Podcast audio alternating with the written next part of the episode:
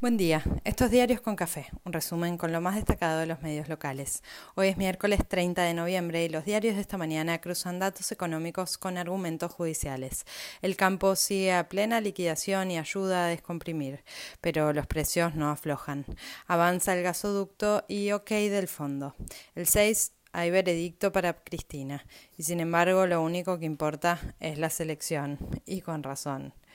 Cristina dio sus últimas palabras en el juicio que se le sigue por la obra pública de vialidad en Santa Cruz. Apuntó al tribunal porque lo considera un verdadero pelotón de fusilamientos, sin pruebas en su contra, con parcialidad y amistades partidarias manifiestas. La vicepresidenta insistió en su inocencia y en la persecución política de quienes la acusaron y ahora están en Qatar. Minutos más tarde publicó las 20 mentiras de los fiscales en un guiño con la historia peronista. Alberto Fernández la respaldó en sus redes. El veredicto tiene fecha, el martes que viene, 6 de diciembre, y se empieza a mover el avispero social y militante para responder a lo que todos esperan sea una condena tan contundente como apelable en varias instancias hasta llegar a la Corte en un par de años. En la pulseada por los miembros del Consejo de la Magistratura, Cecilia Moró apela el fallo que revoca el nombramiento de la radical Roxana Reyes en el organismo y sigue la polémica sobre la doble vara, la doble moral y la arbitrariedad general, mientras el debate se quedó sin más espectadores que los involucrados y hace varios pueblos el tren no tiene pasajeros, porque la sociedad no puede seguir este debate tan enmarañado y lejano de la vida cotidiana. Lo que sí impacta, se mide e indigna son los precios. Algunos los ven clavados en 6% y otros creen en la baja que sueña el gobierno. El Observatorio de Precios dice que se mueve y todos esperamos ver su pericia. A fuerza de la nueva versión del dólar soja, el central sigue acumulando reservas y el blue bajó. Mientras, en Washington, los funcionarios del Ministerio de Economía muestran números y esperan el ok de la nueva revisión. BAE confirma un buen crecimiento para este año, pero nubarrones el año que viene. Se confirmó el desplazamiento de Alexis Herrera en el Ministerio de Transporte y asume quien era su segundo, Diego Juliano, sin ruido, con agradecimientos varios y deseos de buena suerte. En la causa por el ataque a Cristina volvieron a citar como testigos a las secretarias de Milman y varios se preguntan en qué anda el diputado. Las malas lenguas auguran carpetazos y otros lo entierran para tirarle barro a su líder Patricia Bullrich. Página advierte sobre maniobras ilegales en operaciones comerciales de empleados de Milman en la Inspección General de Justicia.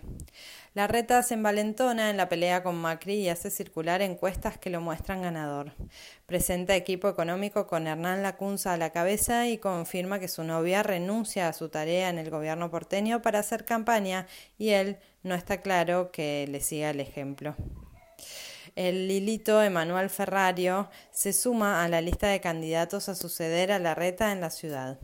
Ámbito cuenta que un abogado cercano a Pepín Rodríguez Simón cobró casi un millón de dólares por una presentación judicial durante la anterior gestión de IPF. El gobierno nacional mostró los avances en las sombras del gasoducto Néstor Kirchner. El personal de casas particulares acordó otro aumento del 24% en cuatro tramos desde diciembre. Sancionaron a Edesur y Edenor con una multa por 156 millones de pesos por incumplimientos y fallas en el servicio. Clarín se alarma por la idea de crear una empresa estatal de software. Tayana y Cafiero presentaron la próxima campaña antártica con perfil científico de cooperación estratégica y con una jefa de misión a cargo. En la polémica por los planes sociales y las irregularidades detectadas, Tolosa Paz pide que se levante el secreto fiscal para confirmar quiénes están cobrando bien y quiénes no deben cobrar más. Diputados sesiona mañana con agenda de consenso y la ratificación de los cargos. Habrá moratoria para jubilados y jubiladas. Carla Bisotti y Nicolás Kreplak reconocieron el aumento de contagios de COVID en las últimas semanas y pidieron a quienes tienen los esquemas de vacunación incompletos que lo completen para ampliar la inmunidad. La ministra confirmó la suba de casos, pero aclaró que no se traducen en hospitalizaciones ni muertes.